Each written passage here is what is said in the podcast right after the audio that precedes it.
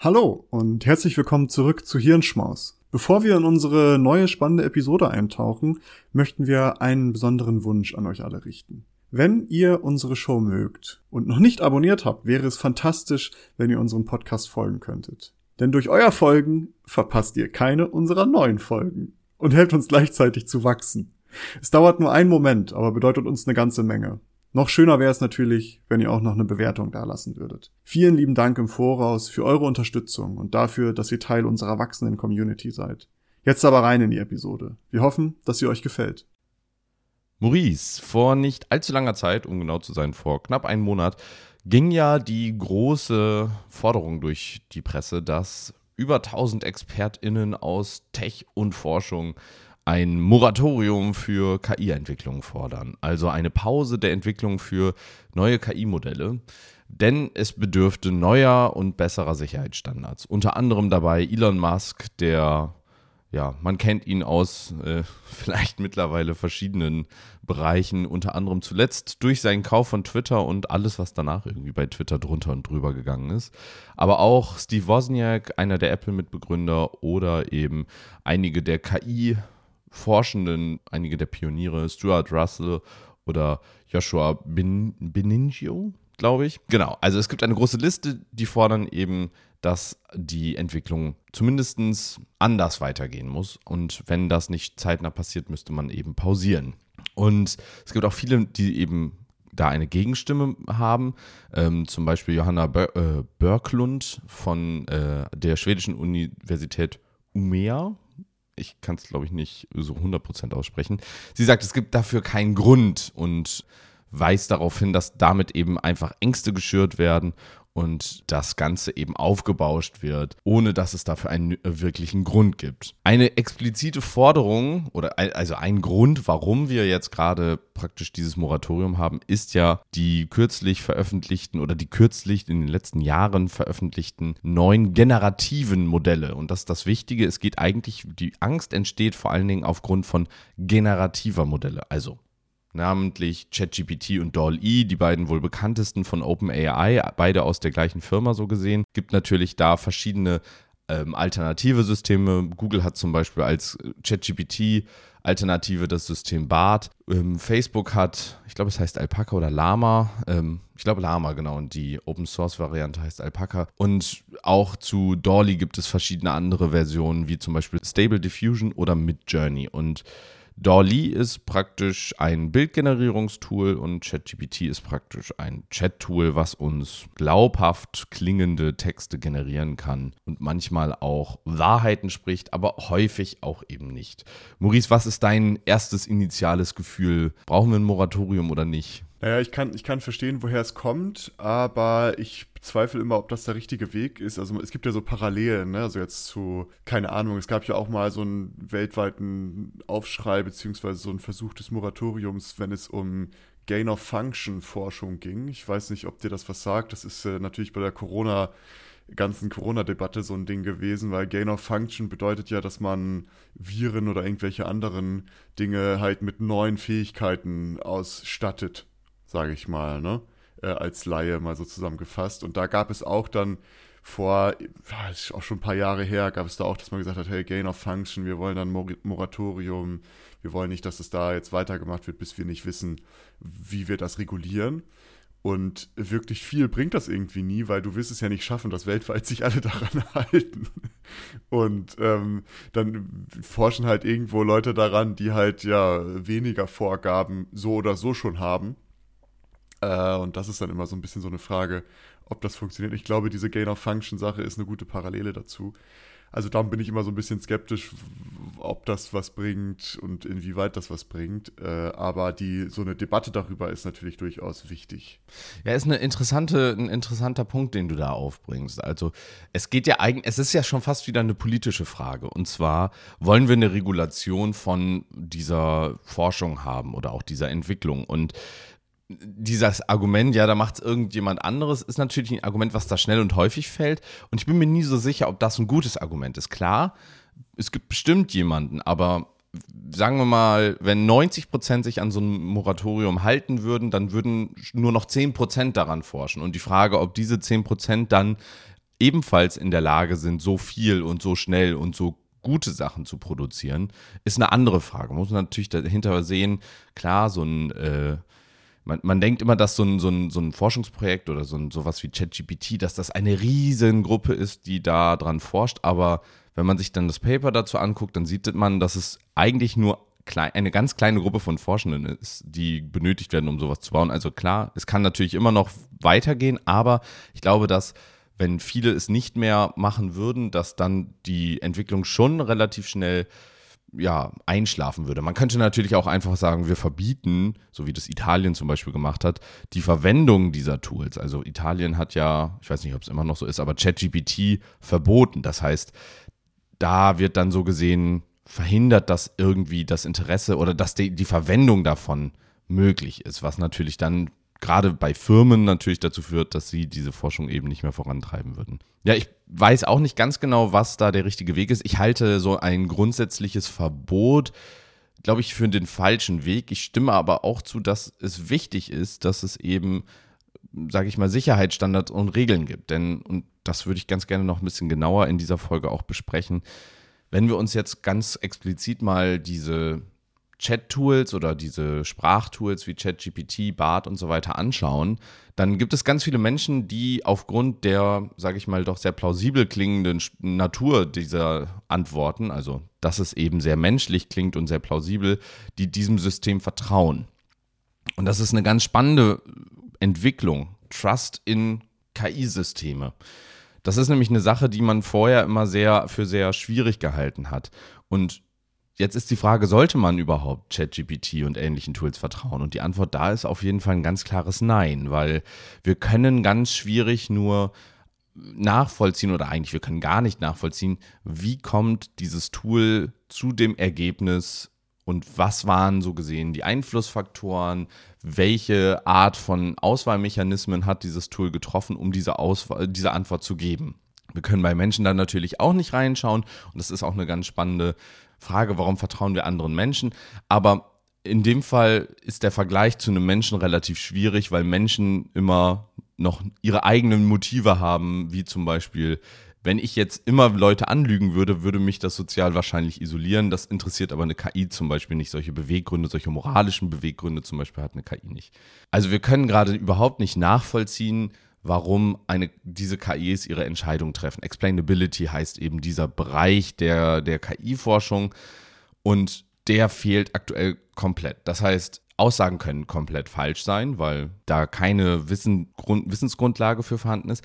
Sie können aber auch diskriminierend sein, weil bestimmte, wir haben das ja schon häufiger bei KI-Tools gesehen, ich weiß nicht, ob du dich noch an diesen Chatbot von Microsoft erinnert hast äh, oder erinnern mhm. kannst, der damals, ich weiß nicht, das ist glaube ich drei, vier Jahre her, innerhalb kürzester Zeit eben so gesehen mit den Antworten der Menschen, mit denen es auf diesem auf Twitter interagiert hat, automatisch gelernt hat und innerhalb kürzester Zeit wurde äh, das System rassistisch, es wurde diskriminierend, frauenfeindlich und so weiter und so weiter und das innerhalb von einem Tag oder zwei Tagen. Musst und du natürlich auch sagen, dass das ganz bewusst so manipuliert wurde, ne? Also das ja, auf jeden Fall. Dazu noch mal, das ist jetzt nicht einfach weil Menschen so sind, sondern da waren ganz bewusst Leute unterwegs, die diesem Tool da das so eingefüttert haben. Ganz genau. Also das war so gesehen ein Angriff auf ein KI-System. Das ist jetzt nicht, ja. so, sobald du mit Menschen interagierst, wirst du rassistisch, frauenfeindlich und genau, sonstiges. Richtig. Nein, natürlich nicht, sondern naja, wenn du mit Menschen, die dir das beibringen wollen, ähm, interagierst, dann wirst du so, weil das System einfach ungefiltert gelernt hat.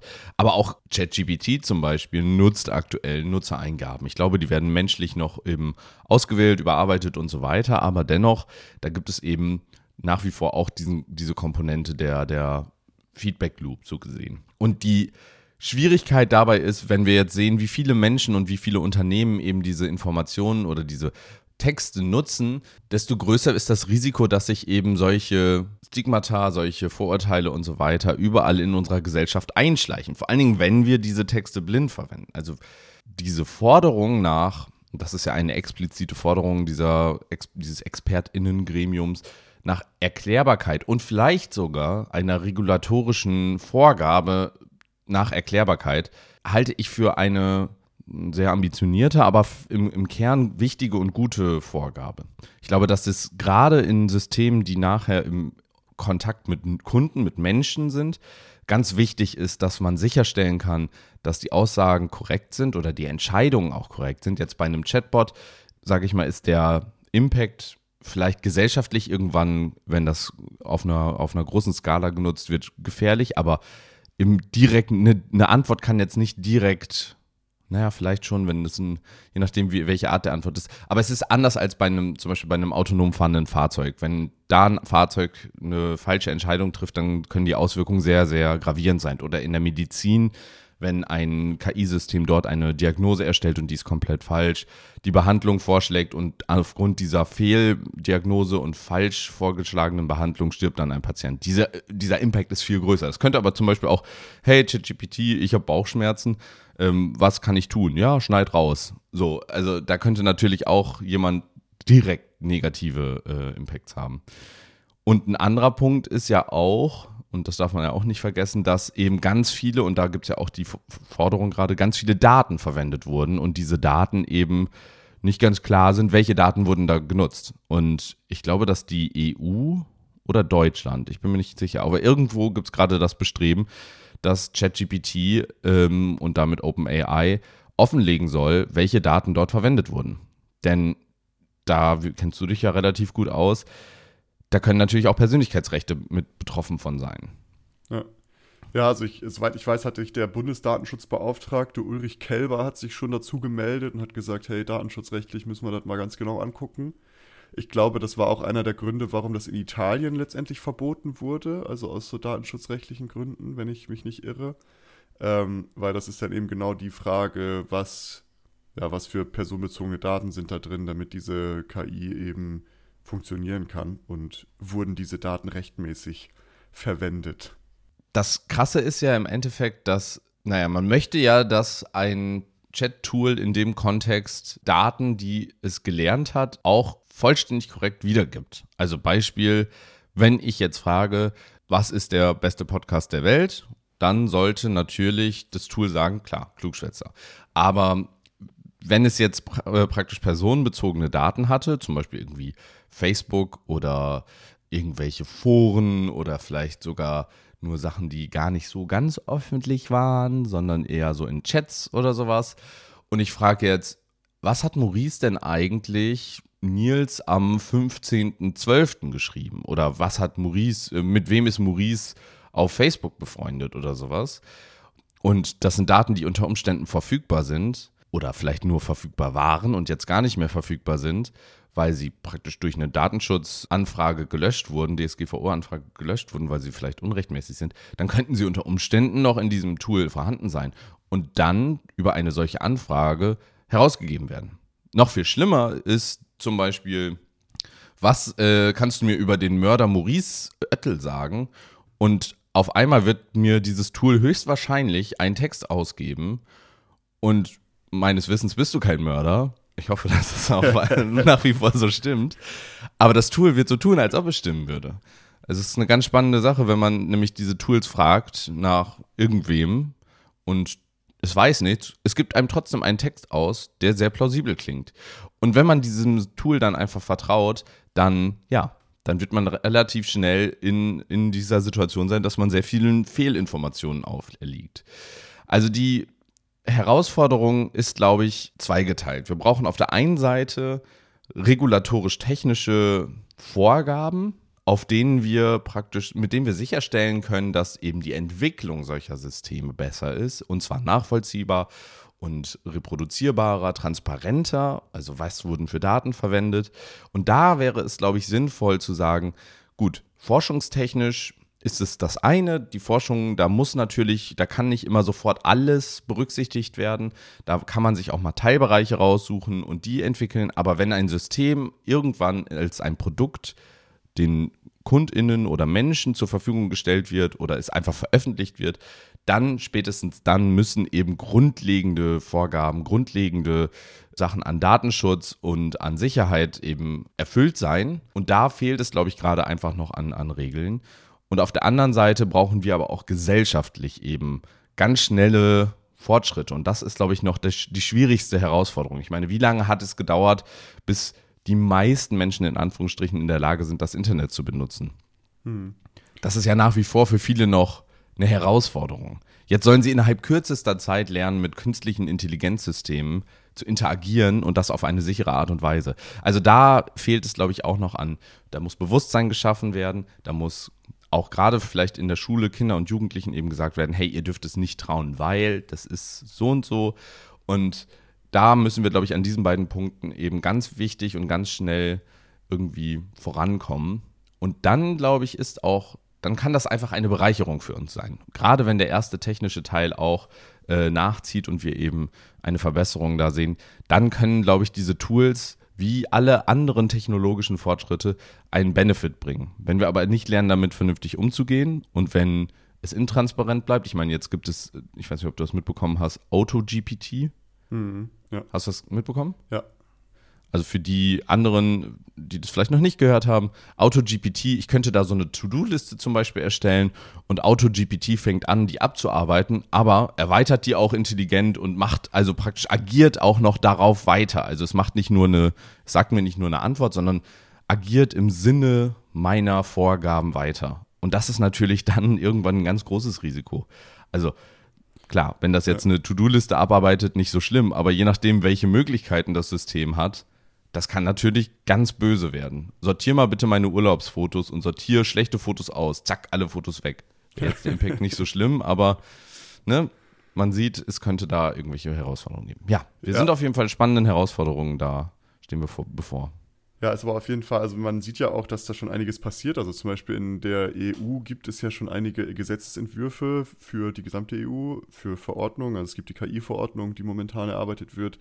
Es gibt die Cyber den Cyber Security Act, der erarbeitet wird, wo dann halt auch das natürlich adressiert wird. Also gerade in dem KI-Entwurf steht dann drin, ja, es muss Transparenz drin sein, dass ich als Betroffener nachvollziehen können muss, warum dieses System eine Entscheidung für mich getroffen hat, die vielleicht Auswirkungen auf mich haben kann.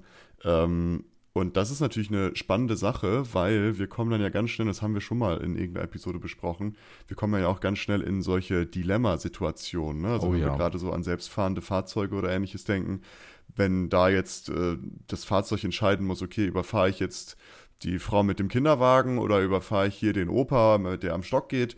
Und wenn wir da die Explainability haben wollen, müssen ja irgendwo diese moralischen Fragen auch geklärt werden, damit wir im Nachhinein nachvollziehen können, ah, warum hatten dieses selbstfahrende Fahrzeug sich so entschieden, dass halt diese Person überfahren wird und nicht diese Person. Ähm, das heißt, das ist, äh, das klingt natürlich erstmal alles so, ja, eigentlich ganz plausibel, aber gerade in solchen Fringe-Cases oder gerade in so Grenzfällen wird das dann durchaus doch schwierig. Und ähm, darum ist halt eben mit diesem Moratorium, was ich meinte, äh, und dieser Vergleich zu Gain of Function, äh, ich finde, der ist tatsächlich relativ passend, weil den machen die ja selbst auch auf in diesem Moratorium, in dem Schreiben. Weil, wenn man sich das anguckt, hat das sechs Jahre lang gedauert, bis halt aus diesem Moratorium zu Gain of Function etwas rausgekommen ist, was reguliert war. Und die fordern jetzt ein Moratorium von sechs Monaten. Darum meine ich so, ich weiß nicht, inwiefern das was bringen wird, ähm, wenn man dieser Zeit nicht, nicht gibt, um das wirklich ordentlich auszuarbeiten. Ähm, aber irgendwie müssen wir da natürlich hin, wie du schon gesagt hast. Wir müssen irgendwann Regeln haben, um zu wissen, was darf eine KI und was kann eine KI. Vielleicht sind die Regeln auch unterschiedlich, je nachdem, was die KI macht. Also ob das eine Hochrisiko-KI ist, die irgendwie mit Kritis zu tun hat, oder ob das einfach nur eine, eine Spiele-KI ist oder so. Ne? Also da kann man ja auch nochmal überlegen. Und da gibt ja, es definitiv. gerade sehr, sehr viele sehr, sehr viele ähm, ja, Ideen und Diskussionen zu. Und ich glaube, das ist das, was wir brauchen. Also, dass es einfach eine weltweite Debatte dazu gibt, wie es das schon beim Datenschutz gab. Und wenn man sich das solche Geschichten anguckt, das dauert halt sehr, sehr lange, bis man da halt etwas hat, was ähm, ja allgemeingültig vielleicht als Regelung herhalten kann. Ich meine, beim Datenschutz hat das irgendwie 40 Jahre gedauert. das ist schon krass. Ja, und das, also ich stimme dir auch zu, es braucht da irgendwie eine gemeinschaftliche Übereinstimmung, was wir machen. Aber auf der anderen Seite braucht es auch, und das denke ich ist auch ganz wichtig, ein, eine wirklich gut durchdachte Lösung. Also jetzt, sage ich mal, mit dem dringenden, ich meine, man kann jetzt niemandem vorwerfen, dass die zu lange gewartet haben. Ich meine, was jetzt gerade an KI-Entwicklung irgendwie passiert, das ist gerade die generativen Modelle, das ist eine, eine Entwicklung von, von wenigen Monaten, vielleicht Jahren. Das heißt, da konnte man gar nicht so wirklich sich drauf vorbereiten. Aber trotzdem brauchen wir jetzt relativ zügig irgendwelche Lösungen.